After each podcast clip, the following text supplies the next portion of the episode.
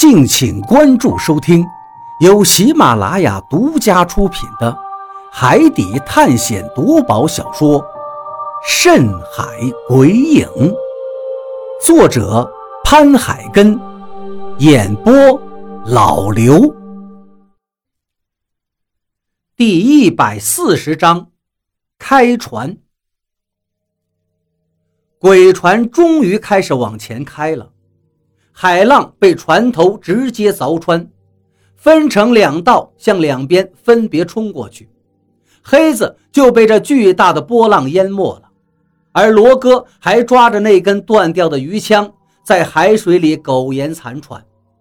巨大的波浪让他喘气都有些困难，一定是因为海水的温度，所以他现在只能在海水里面勉强地坚持着。黑子在发出了一声惨叫之后，就再也没有声息了。张广川扭脸对我喊道：“他松手了。”我点了点头。他是指抠住了船体上的一些寄生的螺壳，所以肯定不好坚持。像罗哥可能还好一点，不过看样子他也坚持不了多久。终于，又一个浪头过去之后。我看见鱼枪上的手已经不见了，罗哥一定也松开了。果然，放眼再看过去，远远的只剩下船后面那些白色的泡沫里，一个黑影在不住的翻腾着。就在这时，鬼船两侧的波浪又渐渐的缓和了。我回头看了看，何洛又晕倒了。我赶紧跑了过去，何洛。这一次我真的紧张了，因为何洛这一转眼的功夫都晕倒三次了，我真的怕他晕过去再醒不过来。摇晃了几下之后，何洛却一点反应都没有。张广川也冲了过来，他伸手摸向了何洛的脖子，我焦急地看着他的脸。刚开始他的脸上还有些凝重，但紧接着眉头间又舒展开了。他只是晕过去了。没事儿，等等看，一会儿就会醒过来。说完这句话，张广川又伸出手摸向了何洛的手腕。怎么样？我又问道。脉搏有些弱，但应该没事儿。我也不是太懂，以前只是学了皮毛，现在有些悔恨，当初为什么不多学一点呢？我操，船怎么停了？好像。张广川忽然说道：“我也赶紧向四周看去，果然船好像是停住了。我赶紧站起身来，向周围再次看去，的确，鬼船刚刚起航，竟又停了下来。我赶紧回头再看，那两个黑色的脑袋还在水里浮沉着，他们两个竟然没有放弃，又向我们这边游了过来。”而且像鱼一样游得飞快，只是瞬间就离我们只有二十多米了。黑子一个猛子扎了进去，然后又冒出来，看见我在看他，他赶紧喊道：“便鱼，救我！后面那些怪物又跟上来了。”我愣了一下，往他的后面看了过去，果然像他说的那样。那些尸体跟怪物就在他们的后面浮浮沉沉地跟着，现在只能看见一个个的小黑点儿。不过，既然视线里能看到，那追上来也就是一会儿的功夫了。说实在的，我现在也很慌乱，因为鬼船停了下来，不知道是不是因为何洛晕倒的缘故。不过之前没有何洛在船上的时候，鬼船也会自己跑得飞快呀。但现在来不及想太多了，把何洛弄醒才是最重要的。我起身向何洛跑过去。张哥，你拿着斧头看着，别让那两个人上来。后面的怪物跟尸体也跟上来了，我得照顾一下何洛。我对张广川叮嘱道。张广川点了点头。你放心，但是你赶紧把何洛弄醒。这鬼船现在停掉了，后面那些东西又跟上来了。他没有接着说，但是他话语里的意思我也听得明白。我看了看何洛闭着的眼睛，他肯定是因为长时间没有吃东西，身体太虚弱，又强行用蛊，所以气血有些不足。想了想，有什么办法能快速的给他补充气血呢？看着何洛惨白的脸，我心一横，举起自己的手腕，看了一眼之后，咬了咬牙，一口咬到了上面。真疼啊！从来都没有感觉到这么疼，不知道是因为皮肤上还留着海水里面带的盐粒，还是因为别的。我感觉这种疼痛简直无法忍受。眼看着嫣红的血流了出来，有一些已经滴落到地上了。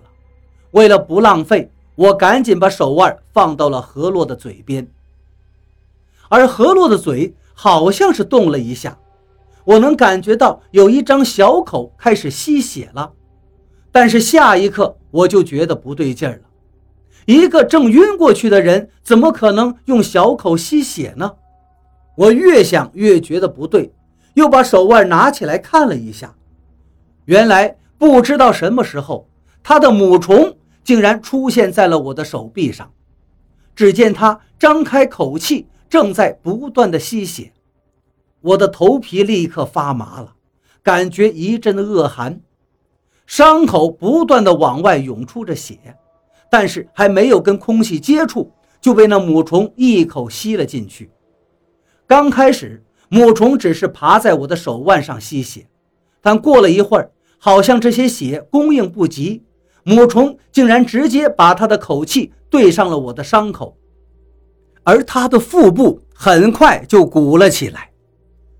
母虫越来越有精神了，终于，它的腹部鼓胀到了原来三倍大小的时候，好像是满足了，从我的手腕上直接掉落，落到了何洛的身上。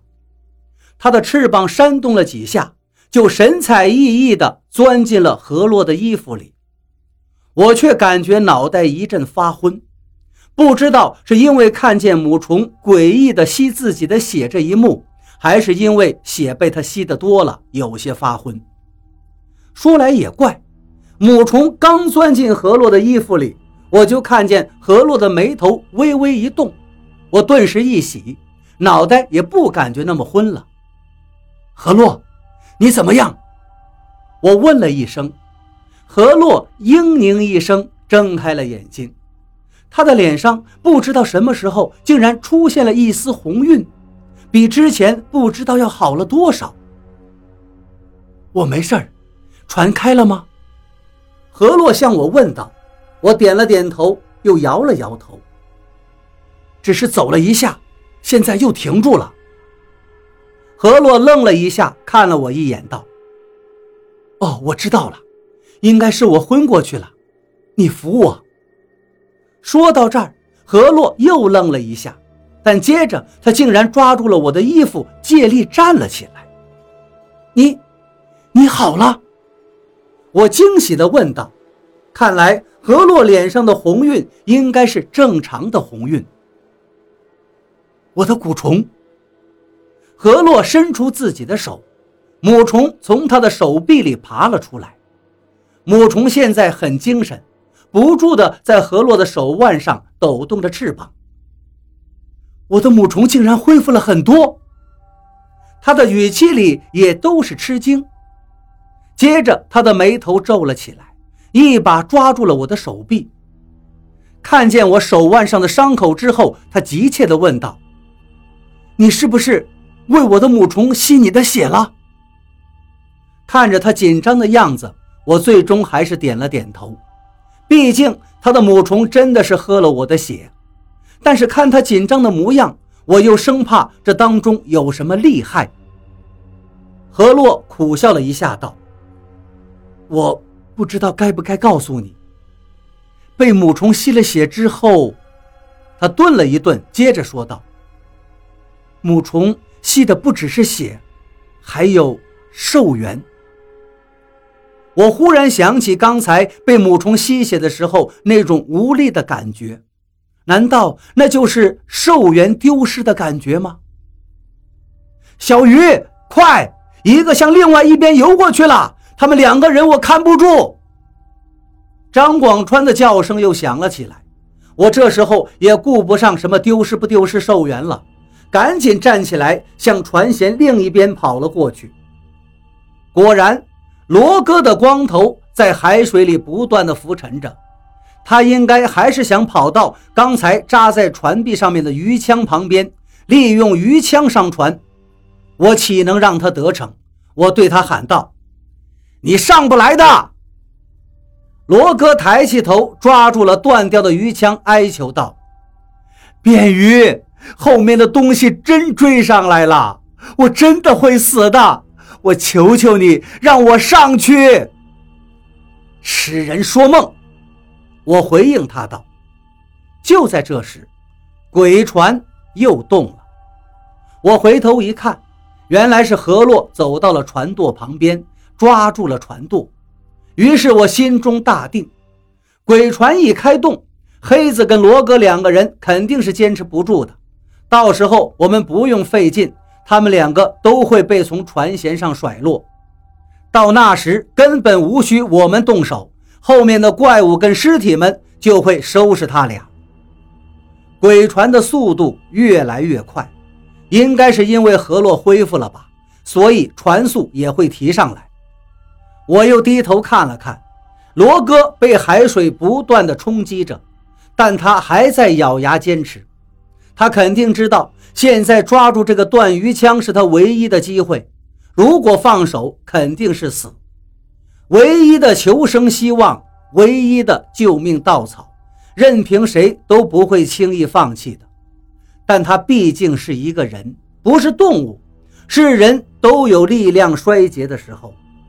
又一个浪头过去之后，终于看不到他了。我望着远处翻涌的浪花，深深地叹了一口气。